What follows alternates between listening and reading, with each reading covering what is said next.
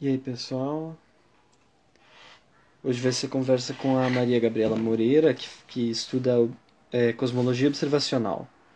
E aí ela vai falar sobre observação de lentes gravitacionais e como que a gente pode trabalhar com os dados se os modelos são é, incompletos. É, é isso que eu vou que eu vou tentar entender hoje. Então, vou colocar a Gabi aqui. E aí, lembrando que quem tem Spotify também tá lá.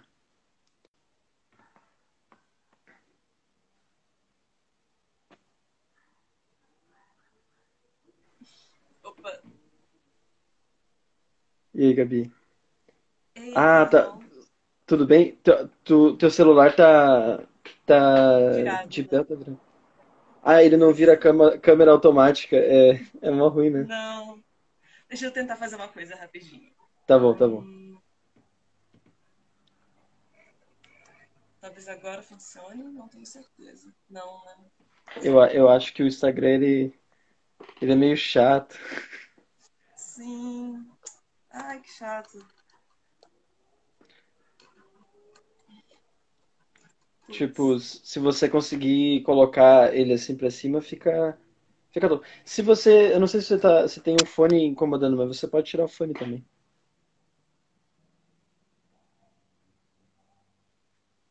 Ok, desculpa. Show, show, agora voltou. Eu tô arrumando aqui a... Tá. Então eu, eu já vou falar pra, pra galera então hoje que a gente vai conversar sobre, tipo, a, a Maria Gabriela, ela tipo, tá- terminou o mestrado agora, ela fez mestrado no IFT e em cosmologia observacional. E aí a ideia hoje é conversar sobre é, o que tu estudou no mestrado, né? Então, Isso. obrigado por topar, participar e conversar. Ai, tá tão difícil.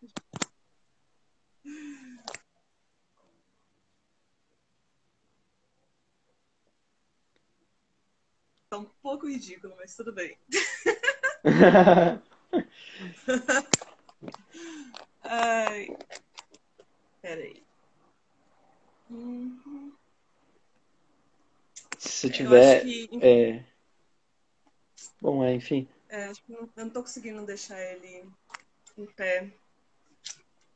Putz,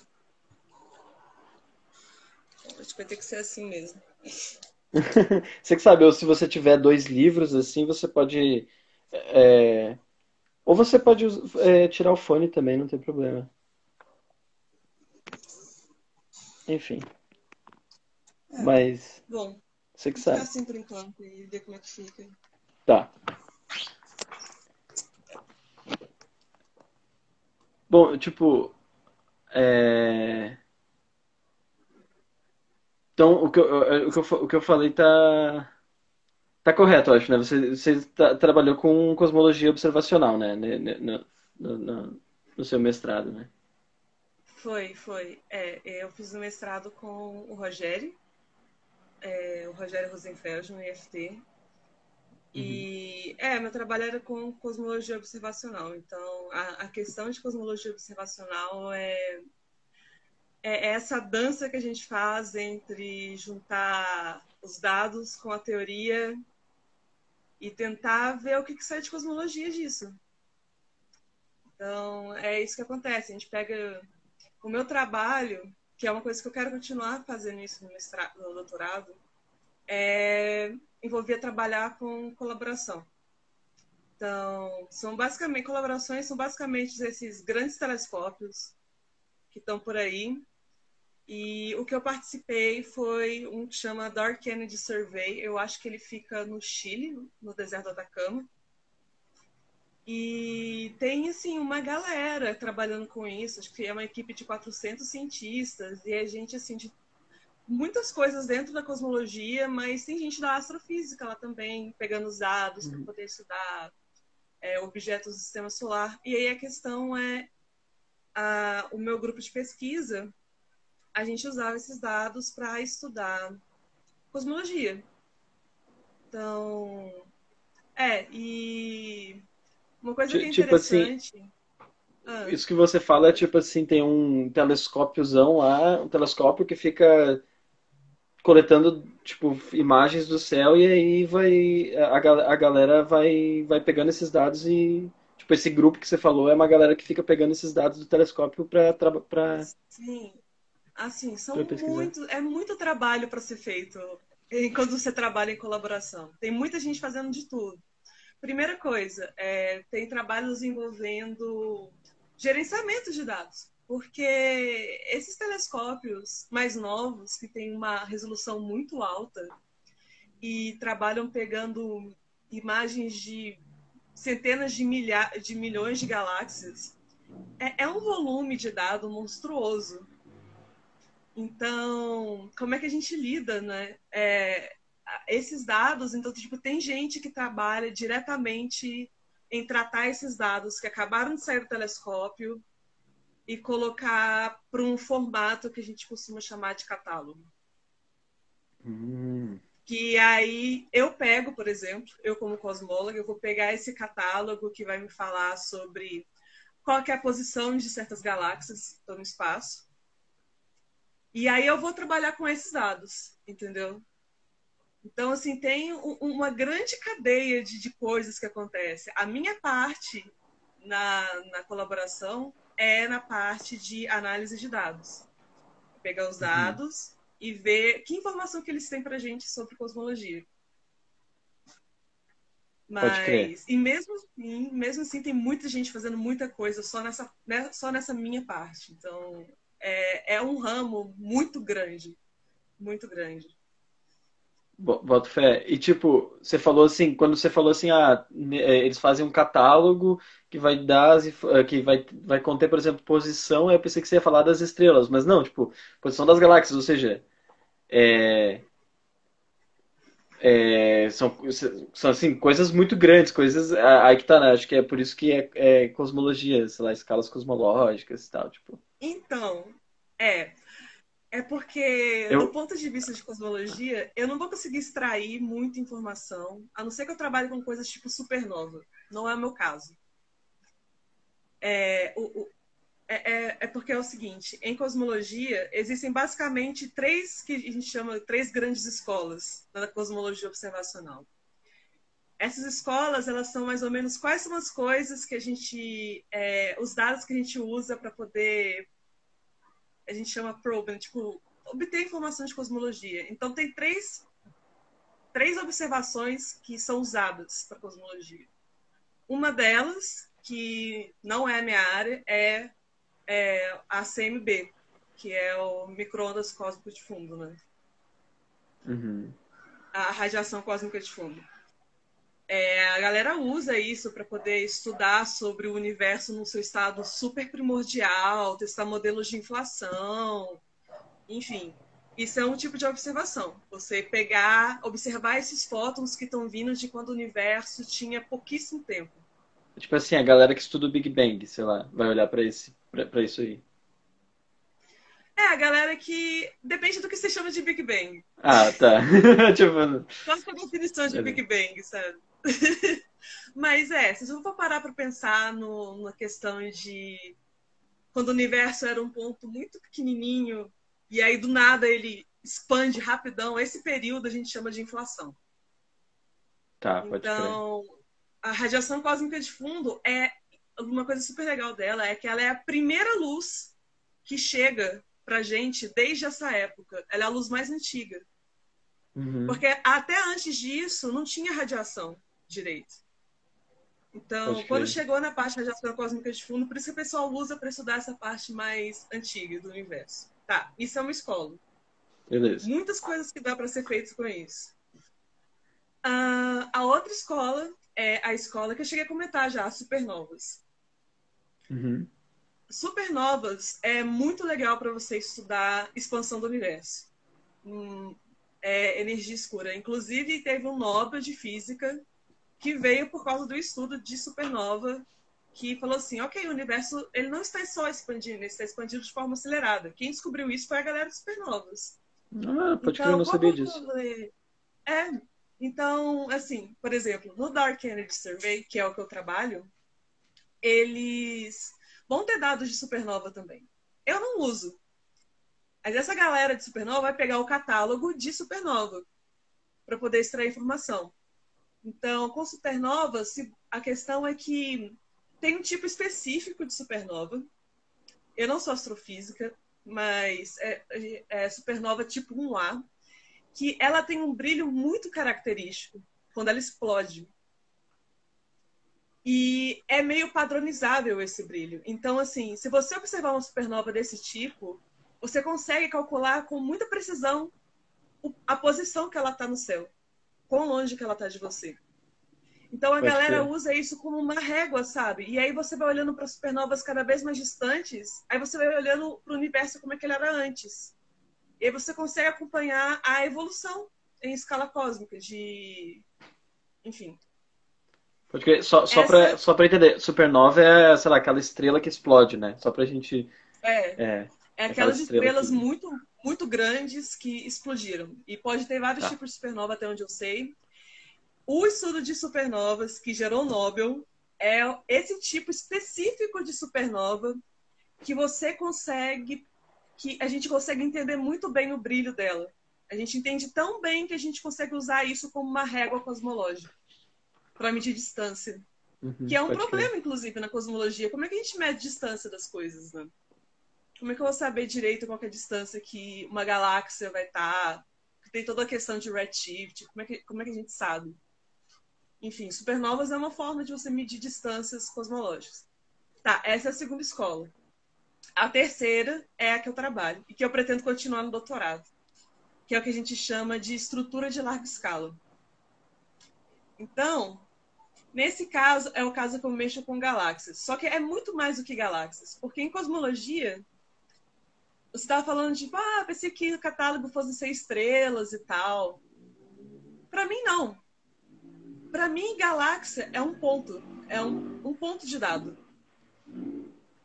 Na verdade, eu trabalho com. Quando a gente fala sobre o que, que é essa estrutura de larga escala, então vamos pensar em questão de escala. Você tem a estrela, aí você tem o sistema solar, e aí uhum. você dá um zoom para trás, você tem a galáxia. Você dá um zoom mais para trás, tem o grupo local de galáxias. Então, que nem no uhum. nosso caso, você tem a Via Láctea, você tem Andrômeda, você tem umas galáxias satélites que ficam aí no meio, que são galáxias que estão conectadas uma às outras por atração gravitacional. Uhum, Por isso que elas são grupo. E aí, quando você dá um zoom mais atrás ainda, você vê vários grupos de galáxia e eles formam uma Nossa. rede junto com matéria escura. Na verdade, os grupos de galáxias eles ficam dentro de bolhas de matéria escura e isso é o que forma o que a gente chama de estrutura de larga escala. Inclusive, tem imagens muito bonitas de simulação sobre como essa, esse negócio funciona. É como se fosse uma, uma rede de neurônios. É, é bem bonito mesmo. Pode crer. É, é aquele esquema que, tipo assim, a, a, a, você tem os grupos de galáxias e daí você tem tipo uma espécie de, sei lá, fios de matéria escura conectando, é, entre, se conectando entre os grupos. Eu não sei. É uma coisa dessas, é uma coisa uma dessas. Coisa... Talvez fique mais fácil de explicar da, da seguinte forma. É, enfim, porque essa o que a gente estuda, a teoria por trás sobre esses, essas estruturas de larga escala, matéria escura em larga escala, esses fios de matéria escura, essas bolhas de matéria escura que formam o universo observável, que formam essa rede que parece uma rede de neurônio, é, assim, visualmente falando, né? Mas como que a gente extrai cosmologia disso? A questão é a ideia para extrair cosmologia desse tipo de observação é tentar é ter um modelo teórico e comparar a previsão do seu modelo com o que você observa e ver se bate. Uhum. E aí você vai mudando os parâmetros cosmológicos. E aí, às vezes, olha, se eu colocar o parâmetro cosmológico que diz quanto de matéria existe no universo para 0,3, vai dar um ajuste muito bom do meu modelo com o que eu estou observando, vai ficar muito parecido. Então, é mais ou menos isso que a gente faz. E esses modelos, a gente, a gente estuda, para o meu caso, usando. É uma coisa que eu acho até muito legal, é que, assim, cosmologia, pelo menos o mainstream, a gente usa é, um, um, um framework muito sólido de relatividade geral. Einstein. Uhum. Então, a gente começa assim, ah, a gente sabe que o universo no começo era muito homogêneo. E até hoje ele é muito homogêneo, mas quando você olha para a primeira luz do universo, que é a CMB, você vê que é tudo muito homogêneo.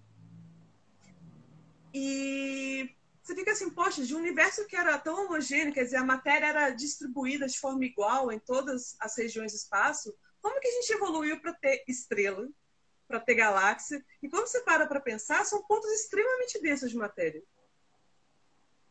Uhum. Então, a gente usa a relatividade geral para estudar como é que a matéria ela vai evoluir ao longo da história cósmica. E aí, quando você usa a relatividade geral, você usa as equações de Einstein e bota elas para evoluir com o tempo, você vê que, com o passar do tempo, a, a matéria que era, a princípio, homogênea, ela vai começando a se atrair pela gravidade. E aí os pontos de matéria que eram muito pouco desses vão ficando cada vez mais densos, porque um pontinho atrai outro, e atrai outro, e atrai outro, e atrai outro. E até que vai começando a formar estruturas mais complexas. E é basicamente assim que a gente tem esses modelos para esse tipo de estrutura, como é que as estruturas do universo se formam de forma geral. E, bom, aí você vê que no começo você tem essas, essas bolhas de matéria que vão se acumulando. Aí o que acontece? Se você tem uma bolha de matéria muito densa, ela se colapsa gravitacionalmente para formar uma estrutura mais densa hum. ainda, tipo uma galáxia, uhum. tipo um halo de matéria escura. E, e, e, e, você falou de relatividade geral. Tipo, relatividade geral é uma teoria que descreve a gravidade, né? Então, basicamente, toda a cosmologia, tudo que rege essa, essa dinâmica é a força gravitacional, né? Tipo... É principalmente, sim. Gravidade é... tem um papel muito importante. Um papel muito importante. Tá, acho ah, que tem uma pergunta aqui. Não sei a, a Isa perguntou.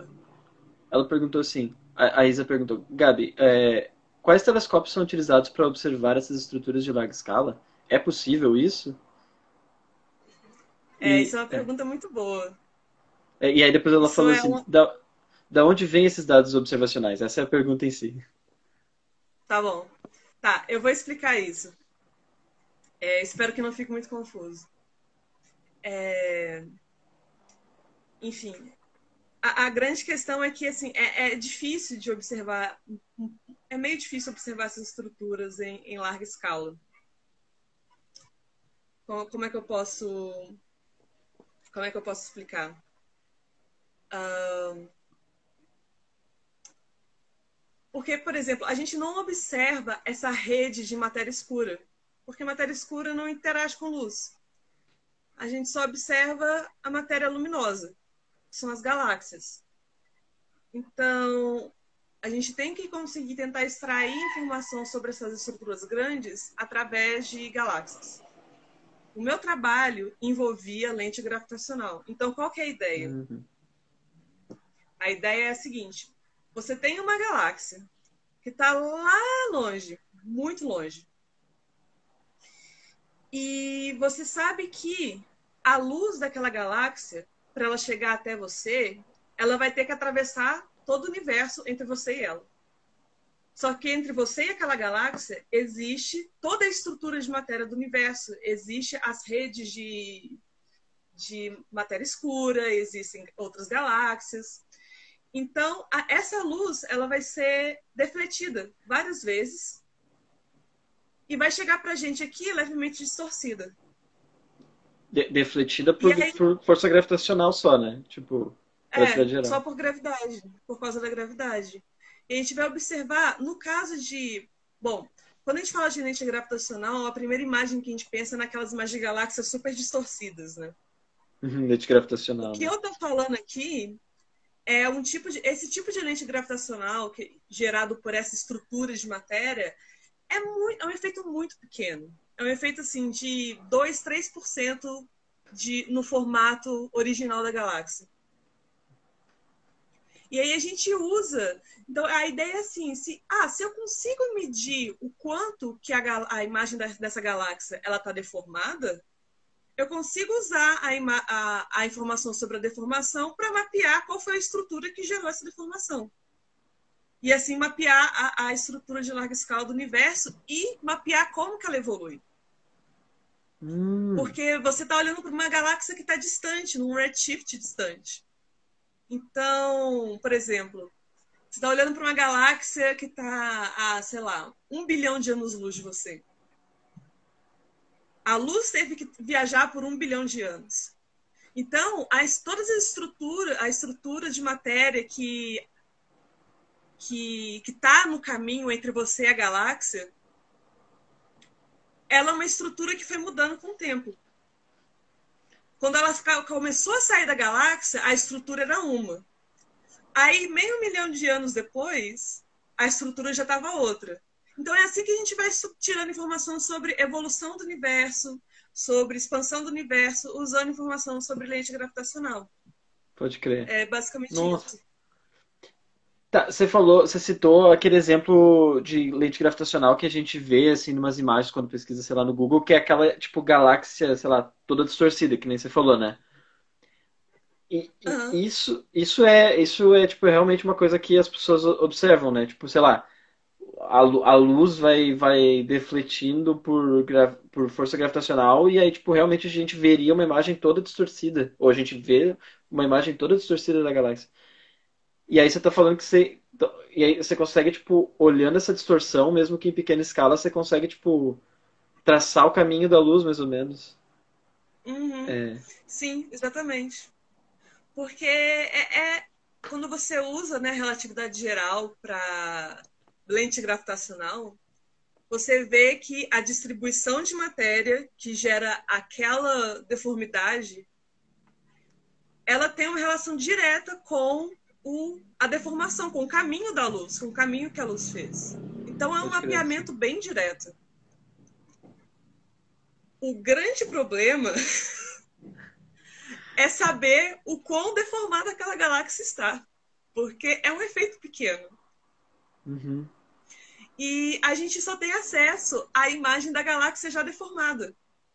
Você não está a um bilhão de anos-luz tirando uma foto da galáxia original e depois você não chega na Terra e compara com a imagem que a gente observou daqui. A gente tem que tentar inferir de alguma forma.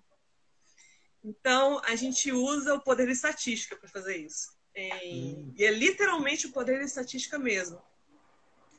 Então, qual que é a ideia? A ideia é pensar assim: ah, eu tenho essas galáxias. Vamos pensar assim: galáxias que estão muito próximas umas da outra no céu, quando você olha assim, duas galáxias que estão bem pertinho, a luz que está vindo dessas galáxias, em algum ponto, ela vai viajar mais ou menos pela mesma estrutura, porque elas estão relativamente perto uma da outra. Dá para entender mais ou menos? Tipo assim, você está falando que a, a, luz que vai sair de uma galáxia ou de outra vão, vão fazer caminhos muito próximos? Sim, vão passar por, pelos mesmos lugares. Pode crer. Sim. Vai passar pelo mesmo tipo de estrutura do que, tipo, a luz de uma galáxia que está aqui com a luz de uma galáxia que está do outro lado do céu. Uhum. Então, o que a gente faz é medir o quão correlacionado o formato daquela galáxia está em relação à galáxia do lado. E aí a gente usa os nossos catálogos. Os catálogos já vem, já, já dizem a, a posição da galáxia, o formato delas, e aí você usa esses catálogos para tentar inferir sobre milhões de galáxias. Então, se você faz isso milhões de vezes ao redor do céu, para conseguir ter informação sobre o quanto que ela deve estar distorcida. Caramba, que loucura. Então, você, tipo, você não compara a distorção de uma galáxia com, o seu, com a sua foto original, entre aspas. Mas você compara a distorção. Você não sabe como são as galáxias originais, mas você sabe que essa está mais não. distorcida que essa outra. Tipo, algo assim. É, você sabe assim, olha, essas duas galáxias. Porque a, as galáxias, elas têm uma forma meio distorcida já bem inerente delas, né? Elas têm uma forminha achatada, dependendo de onde você estiver olhando. Se você estiver olhando ela de frente, ela vai ser um disco assim. Se você estiver olhando ela de lado, ela vai parecer assim. Uhum. Então, como é que você isola esses fatores, né? É, é você, você pega, pega, por exemplo, uma galáxia que está muito perto da outra. Se você vê que as galáxias naquela região todas parecem que elas estão levemente inclinadas para uma mesma região, aí você fica assim, hum, provavelmente isso daqui está indicando que tem uma densidade de matéria que está fazendo com que a imagem dessas galáxias pareça levemente inclinadinho para cá levemente achatado. Pode crer. E aí, se isso acontece com galáxias que estão próximas no céu, aí você já, aí você já tipo, vai, sei lá. É isso que você falou. Você, você sabe que na, nessa direção vai ter alguma coisa, tipo. Sim. Aí você, você, você, você, tenta dizer se é matéria escura ou o que, que é. Hum, não. Ou, ou isso já é, muito, é um passo muito grande. É um passo muito grande, porque você está observando gravidade, né? Ah, sim, sim. Pela deformação do formato da galáxia, você está vendo qual é a gravidade qual, que, que gerou esse tipo de deformação. Então você não está distinguindo muito entre matéria escura e a matéria normal nesse sentido. Mas a gente sabe que a grande, a, a maior parte da matéria que existe no universo é matéria escura. Então, em grande parte, isso é um estudo muito bom para entender a distribuição de matéria escura no universo.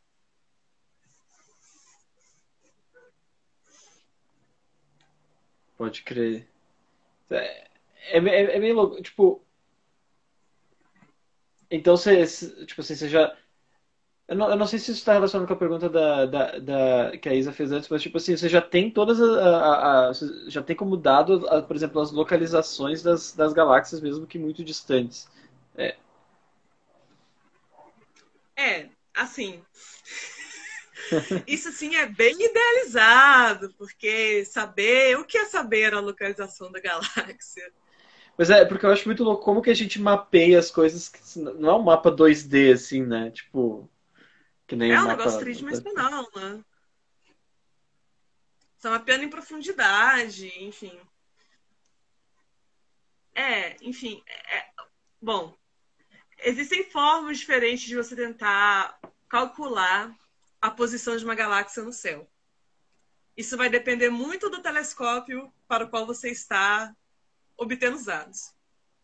Existe uma técnica que chama espectroscopia, que é basicamente ele pega a galáxia, fica olhando para ela um tempão, para uma galáxia por muito tempo, até conseguir extrair o máximo de informação sobre a luz daquela galáxia possível. E aí você vê que aquela galáxia ela tem um pico de luz em tal região. E aí você consegue calcular, tipo, ah, por causa de redshift, ela a distância que ela tá da gente é essa. A colaboração que eu trabalho, usa uma, um outro tipo de técnica, porque esses de espectroscopia, apesar de ser muito preciso, porque você está pegando bem o pico de luz da galáxia, então você está sabendo muito bem assim onde é que ela está. Isso demora muito tempo para cada galáxia, sem ficar muito tempo olhando para ela. E você está deixando de pegar informação sobre outras também. Quando você usa esse tipo de técnica, você está diminuindo a quantidade de dados. E ter muitos dados é muito bom. Para você tentar deixar a sua é, inferência o, o, menos enviesada possível. Que nem você falou, você usa estatística para calcular né, as coisas. É pura estatística. A parte de análise para obter parâmetro cosmológico é 100% estatística. Então, o que, que a gente faz? A gente quer ter mais dado. Não dá para perder muito tempo com espectroscopia nesse, nessa filosofia, porque tem telescópios que usam isso e tal. Então a gente usa uma coisa que chama fotometria. A fotometria, ao invés dela mapear direitinho assim o, o comprimento, a, a intensidade de luz por comprimento de onda, que é o que a espectroscopia faz, porque você sabe exatamente onde é que a galáxia está. Uhum. O, que, o que a fotometria faz é, ela coleta a luz da galáxia, ela fica bem aberta, assim, coleta, coleta luz de várias galáxias ao mesmo tempo, e ela vai colocando os filtros. Então, filtro para não passar luz vermelha. Aí, ah, a intensidade caiu tanto. Filtro para não passar luz verde. Ah, caiu tanto. E aí eles fazem uma estimativa desse jeito assim, de ah, parece que tem mais luz vindo da região tal. Então deve estar nessa distância aqui. Só que assim, tem um erro, uma margem de erro não negligenciável atrelada a isso, e tem muita gente na cosmologia observacional trabalhando em formas de fazer esse tipo de medida de distância da galáxia em fotometria ser o mais preciso possível. Tem times assim de pessoas trabalhando com isso, alunos de doutorado, professores, enfim. Pode crer. Então, assim, Pelo que eu entendi, então você... é, é bastante coisa. Pode crer. Você tem tipo assim um. Você não tem um mapa preciso onde está cada galáxia, mas você tem uma ideia. Você tem umas galáxias aqui, aí você consegue. Por, com isso você consegue obter mais ou menos a distorção que Tipo assim, aí você tem que fazer de certo um corre no, de programação para, enfim. O que a gente tem é, é uma, uma curva que te fala qual que é a densidade de galáxias por distância. Uhum. Então você sabe que assim, o seu telescópio, quando ele ficou olhando para aquele lado, ele está olhando para, sei lá, 27 galáxias por minuto de ar. Minuto de arco é uma distância astrofísica mesmo no céu, sabe? Uhum, tipo de ângulo, assim. É, exatamente. E aí você faz a curva. Quando você usa esse tipo de técnica, você tem uma curva de distribuição. Como é que essas galáxias elas estão aproximadamente distribuídas por, por região? É. Enfim. Ah, é, isso é uma questão de que o pessoal trabalha bastante, né, para tentar fazer o mais preciso possível, mas não foi o que eu trabalhei no meu mestrado. Uhum. O que eu trabalhei era com outro problema. Porque vamos voltar a pensar no, no, cenário, né? O cenário é lente gravitacional. Vou observar uma galáxia que está muito longe, a luz dela vai ser deformada várias vezes, vai chegar para mim e eu vou medir a deformação. Eu tenho dado da deformação, na verdade, eu não vou medir, eu já tenho, eu já recebi do catálogo. E agora okay. eu vou comparar com o que a teoria prevê. Uhum. Mas o que, que acontece se a sua teoria não é muito boa? Sabe? Por exemplo, é... O que acontece se a teoria que você está usando nas, Opa. Nas equações de Einstein, por exemplo, você vai, você vai, eu falei, né? Você pega um, um universo homogêneo e você escolhe, escolhe seu modelo cosmológico favorito. Então, por exemplo, vamos escolher o lambda CDM e ver o que, que acontece com o universo quando temos um modelo lambda CDM. Então, o lambda CDM ele é um modelo que diz que matéria escura ela é o que a gente chama de matéria fria. Isso quer dizer, ela não tem muita velocidade, então ela tem muita facilidade uhum. de se aglomerar. Uhum. E a, a expansão do universo ela se dá devido à constante cosmológica. Isso é o modelo lambda CDM, basicamente. São esses assumptions. Ok. É, um, é tipo um aí... modelo. É um modelo de cosmologia, um modelo de né? Tipo, é um modelo que vai te dizer simplesmente como é que o universo está em, em, em larga escala, é isso? Esse modelo ele vai te dar os parâmetros iniciais para você conseguir prever como é que o universo vai ser. Uhum. Porque você precisa fazer alguns assumptions para colocar nas equações de Einstein, sabe? Qual é a natureza da, da matéria escura, para você saber como é que a matéria escura ela vai interagir, se ela vai poder ter muita velocidade ou não. Essas coisas vão fazer diferença no resultado final que você vai ter. Então você é obrigado a partir de certos é, certos assumptions. Então você vamos pensar no sentido de, um, de uma simulação. Você escolheu esse modelo. Então tá bom. Então meu universo, para descrever como o universo é, eu preciso saber a quantidade de matéria que existe. Isso é lambda CDM. Tá. Que é o ômega. Eu vou precisar é, descrever a quantidade de energia escura que existe. Aí você vai pegar todos os parâmetros que você tem que ajustar no modelo lambda CDM, que partiram das suas das, das concepções que você escolheu. Aí você pega esses parâmetros todos do, do seu modelo, vamos botar nas equações de Einstein com a, os assumptions que a gente fez e evoluir com o tempo e ver o que acontece. E aí tem várias simulações. Então, o que acontece? É... Você começa do universo homogêneo.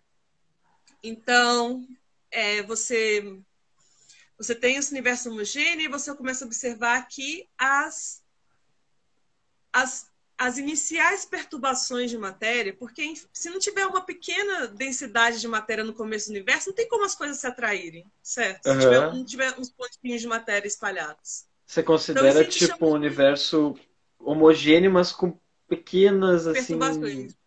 pequenas perturbações, tá?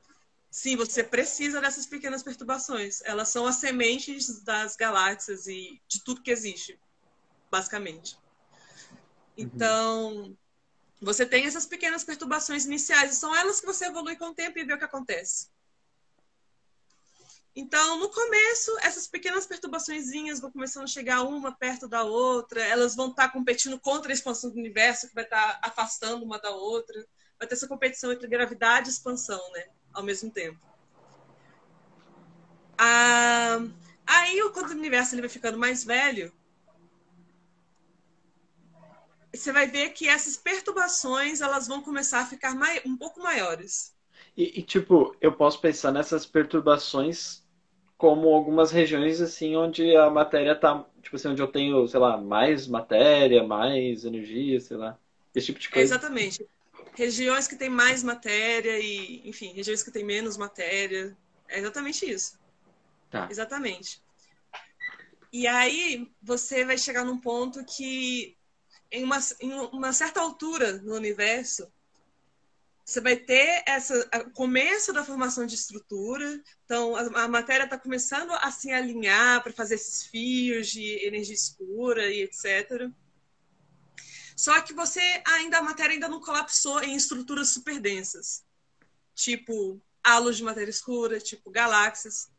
Isso, em cosmologia, a gente chama de é, a, a parte linear da teoria. E por que linear? Porque agora, quando você chega nesse ponto do universo em que as, a, as suas densidades de matéria chegaram, evoluíram a esse ponto, é, quando você vai olhar elas nas equações de Einstein, elas são perturbações lineares sobre um universo homogêneo. Okay. Elas, porque elas são pequenas ainda.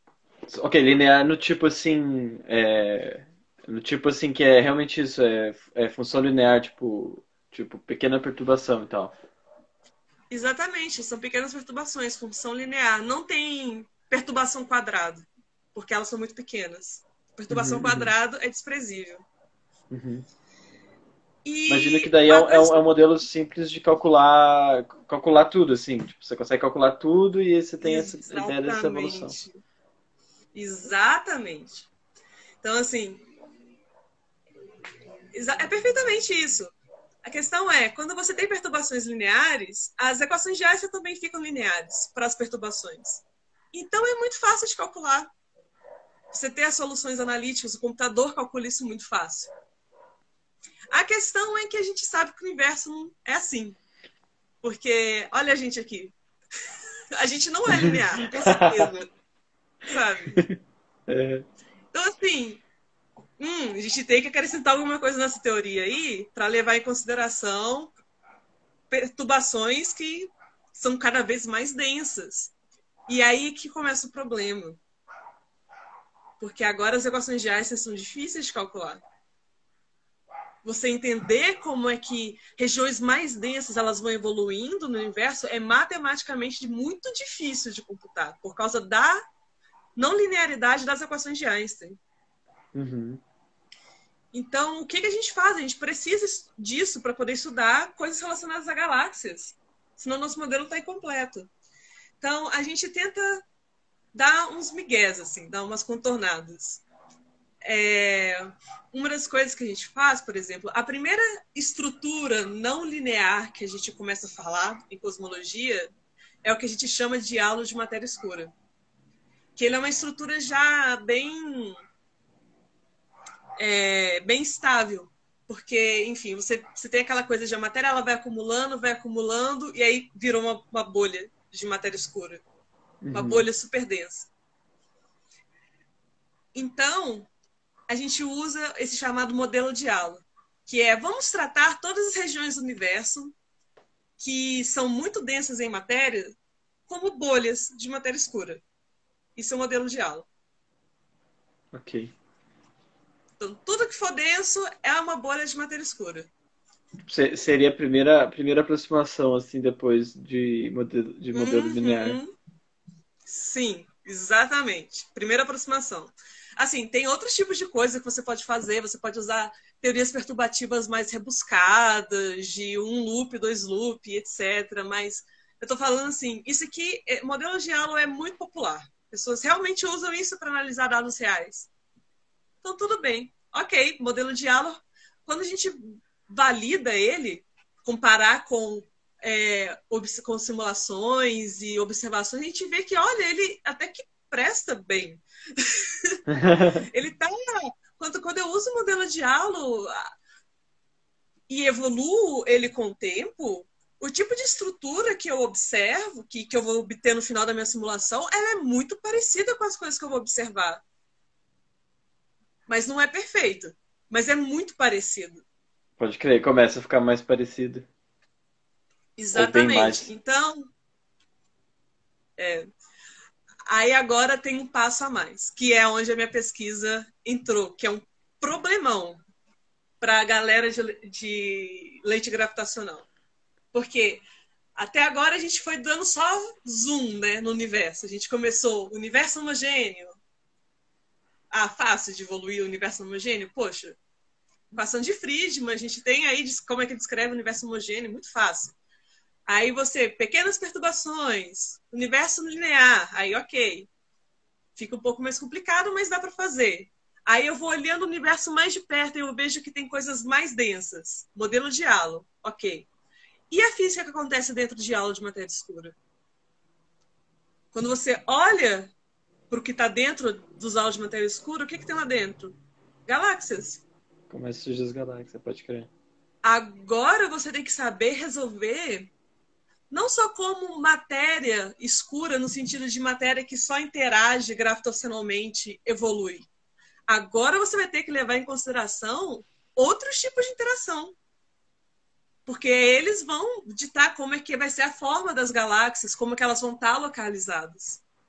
É, e isso, em pequena escala, vai, vai interferir na, na distribuição de matéria. Pode falar. isso é interessante, porque agora eu fiquei assim, porque eu pensei que na escala cosmológica, realmente só força gravitacional importasse. Mas você está então falando que eu tenho que considerar outras forças, tipo, tipo força eletromagnética? Ou... Mais ou menos. É tipo oh, isso. Existem coisas, tipo, buracos negros, entendeu? Hum buracos negros ejetando matéria para tudo que é lado. Entendi. Não é só uma questão de eles ficar flutuando um em torno do outro. É, enfim, esse tipo de coisa só se tornou um problema para a gente muito recentemente. Esse tipo de física. Porque até, sei lá, 10 anos atrás, 20 anos atrás, com certeza, os telescópios que a gente tinha não tinha uma resolução tão alta para pegar dados de regiões tão pequenininhas assim, com tanta precisão, com uma barra de erro tão pequena, sabe? Então, assim, a gente, antigamente, esse tipo de, de efeito era tão pequeno, considerado a barra de erro do próprio dado, que, tipo, não importa, você não precisava modelar. Mas agora, com esses telescópios super potentes, eles estão com um poder estatístico tão grande que agora físicas menores estão importando muito. Porque se você não souber modelar elas, o seu ah, você vai extrair cosmologia enviesada. Uma forma de entender isso é pensa num laboratório. Você está num laboratório de elétron, vai fazer um experimento para calcular um campo magnético. E aí você tem um, um aparelhinho que vai gerar campo magnético. Uhum. Ok, você faz o experimento. Ah, olhei, o campo magnético é esse aqui. Escrevi. Mas aí, você não levou em consideração que existem outros laboratórios em volta do seu laboratório que tem aparelhos que também geram campo eletromagnético. Então, assim, o valor que você obteve, ele vai estar enviesado por causa desse outro tipo de coisa que você não considerou. Ok, você Entende? não estava medindo exatamente o que você pensava. Exatamente. Se você pega, tipo, ah, vou medir o campo eletromagnético dessa bobina. Eu tenho a minha teoria de como é que é o campo eletromagnético de uma bobina. Então, eu tenho aqui, vou comparar e, e ver como é que as coisas funcionam. Só que se você não considerar as outras coisas que estão em volta, a, a informação científica que você vai obter no final, ela vai estar enviesada. Porque você não porque você está trabalhando na sua teoria com um sistema isolado. Só que o seu experimento não está no sistema isolado. Pode crer. Entende? E aí, a, Sim, a Rafaela fez o um comentário. Se tornou um problema justamente porque agora dá para pensar em medir, né? Exatamente. Tipo assim. Tipo, se agora que você tá vendo, você não pode mais fingir que não viu. Não, não pode, não pode. Porque agora, uma coisa é, por exemplo, você vai medir o seu campo eletromagnético, só que o seu aparelho para medir campo eletromagnético é muito ruim. É assim, muito, muito, muito, muito, muito precário. Então ele vai te dar uma barra de erro muito grande. E aí você obteve um valor lá, por exemplo, sei lá, um Tesla, que deve ser um valor altíssimo para campo eletromagnético. Mais ou menos um. Sua barra de erro tá gigante. Só que, assim, tem aqueles efeitos de campo eletromagnético de fora, eles são na faixa de 0,1 Tesla. Então, assim, está afetando a sua medida principal de um Tesla, só que está dentro da, barra de erro, não está enviesando, sabe? O problema é se o aparelho para medir ele tiver uma precisão muito grande, a precisão dele for de 0.01 Tesla. Então essa é a sua uhum. barra de erro e você mediu 1, sendo que do lado de fora você tem 0.1 Tesla, então assim, seu dado agora está enviesado. Entende? Uhum. Então, esse é o problema que a gente tem que lidar agora. Virou um problema real.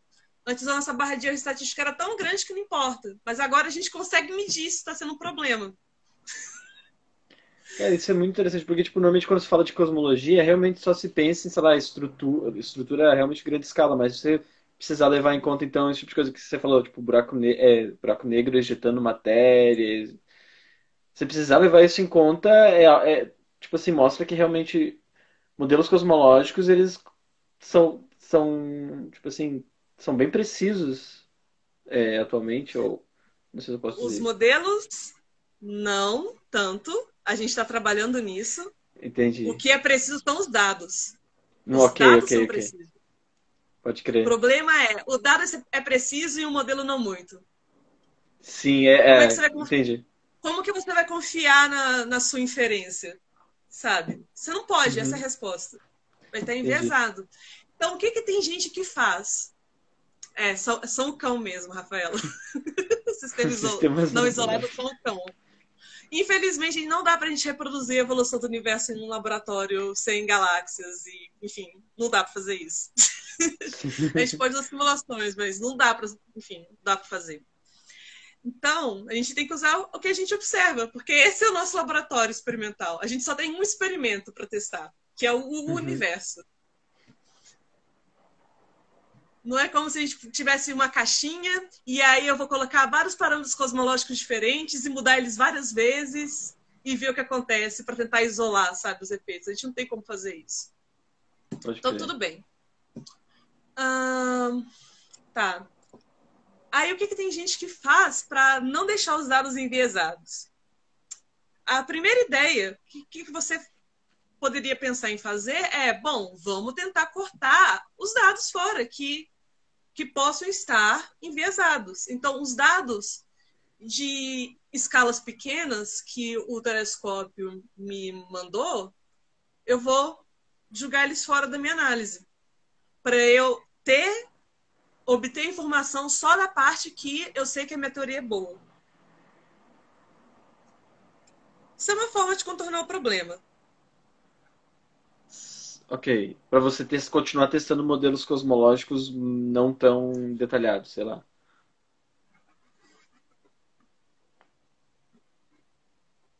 Continuar testando modelos cosmológicos não tão detalhados. Assim, os parâmetros cosmológicos você vai obter de qualquer forma. Ok. Usando esse ou não. A questão é o tamanho da sua barra de erro, entende? Uhum. Então, por exemplo, você está nesse caso, você vou, vou, vou retirar parte dos dados, porque eu sei que, por exemplo, quando até eu olhar a escala de halos de matéria escura, eu tenho uma teoria aqui que eu sei que é muito boa para poder testar a cosmologia. Uhum. Então eu vou excluir tudo de dado que envolve, que eu sei que vai envolver física de galáxia, e vou tentar extrair informação cosmológica só desse, desse outro restante de dados. Só que como você está cortando o dado, você está diminuindo o poder estatístico da sua inferência. Você está tendo menos dado para poder Certo. testar a sua teoria. Então, o Ok, que, que acontece com a sua barra de erro? Ela cresce. Vai aumentando.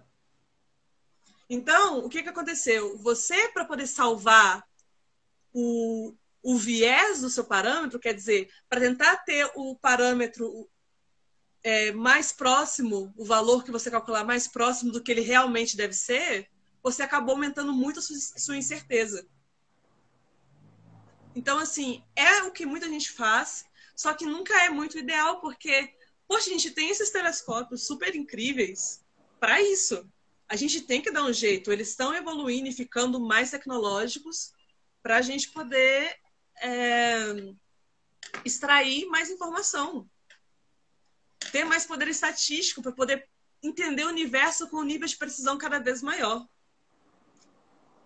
É, Então- tipo, o, o- ideal é você querer realmente explicar todos os dados que você observa, né? Todos os dados que você observa. Exatamente.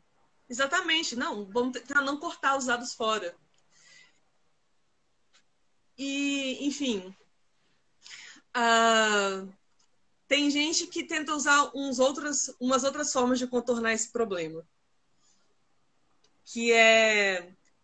Vou então acrescentar no meu modelo de matéria escura, eu vou acrescentar uns parâmetros aí que eu sei que eles vão é, imitar o que, que acontece quando eu tenho buracos negros dentro Hum. de aulas de matéria escura. Isso é uma coisa que dá para você fazer. Mas tem um problema. Tipo, é é uma forma de você tentar aperfeiçoar o seu modelo para limitar o que você observa. A questão é, o modelo não é perfeito. Por quê? Porque a gente não entende a física. Entendi. E qual física modelo- a gente não entende? A gente não entende a física de como galáxias se formam, a gente não entende é, exatamente como que buracos negros dentro de galáxias eles vão injetar matéria, qual é a probabilidade de um buraco negro naquela galáxia injetar matéria num tal momento. A gente não sabe qual é a probabilidade de, enfim, da- de uma galáxia ter tantas estrelas. Então, assim, é muito... É, não vem de primeiros princípios não é que nem. Não vem o resto da cosmologia que vem de relatividade geral. Ficou um negócio muito fenomenológico, sabe? Uhum, pode crer. Começar a criar Então, modelinhos assim- matemáticos, talvez funcione. Exatamente. Então. É, nada é perfeito. Basicamente isso. Tem, tem cinco minutos para fechar uma hora de live, que aí é o tempo é, limite, então é, aproveito só para avisar isso e talvez se tiver algum, alguma coisa que tu queira falar para concluir, sei lá.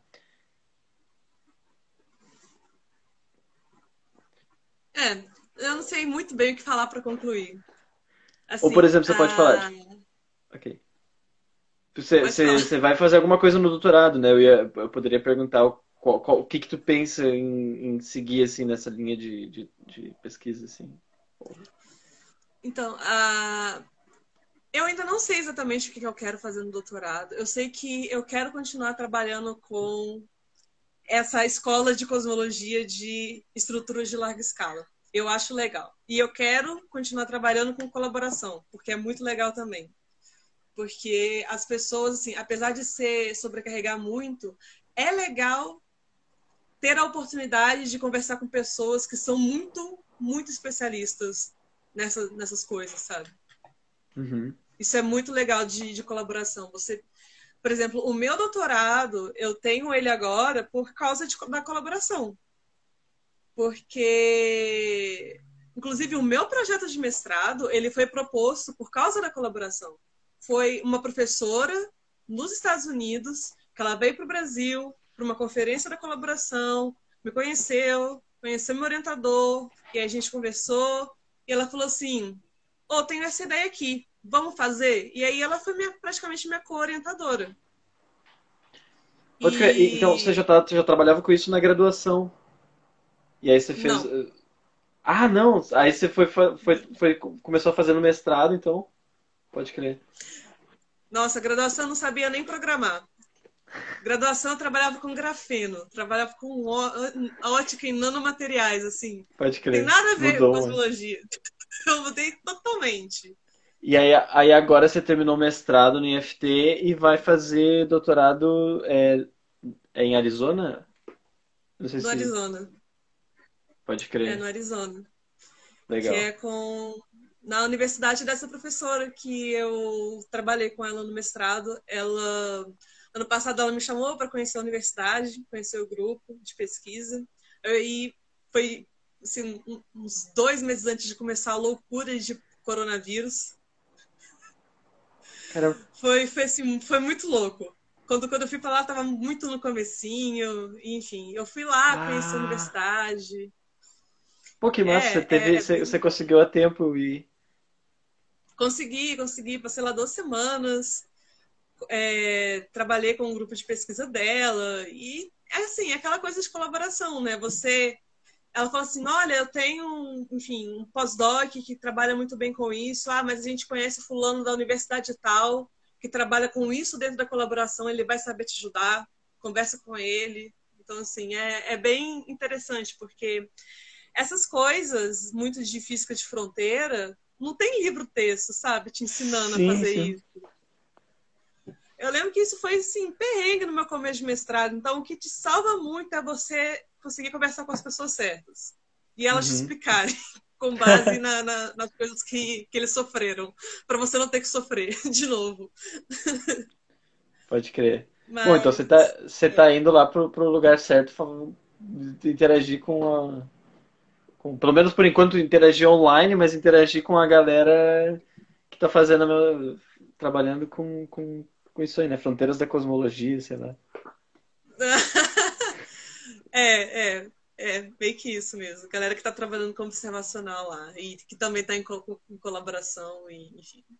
É, é bem isso. Pode crer.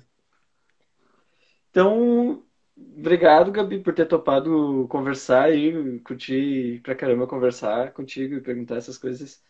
É... Ah, foi um prazer. Obrigada por ter me chamado. Enfim, desculpa Valeu. as pessoas aí que estão ouvindo, caso tenha ficado alguma coisa confusa. ah, depois pergunta ali nos comentários. Tá? Enfim. É, é... pergunta nos comentários. Me chama na DM aí que eu converso. E obrigado a todo mundo que assistiu e que fez perguntas. É... Enfim, é isso aí. Se cuidem e até mais. Tchau, galera. Fiquem em casa se puderem. Isso.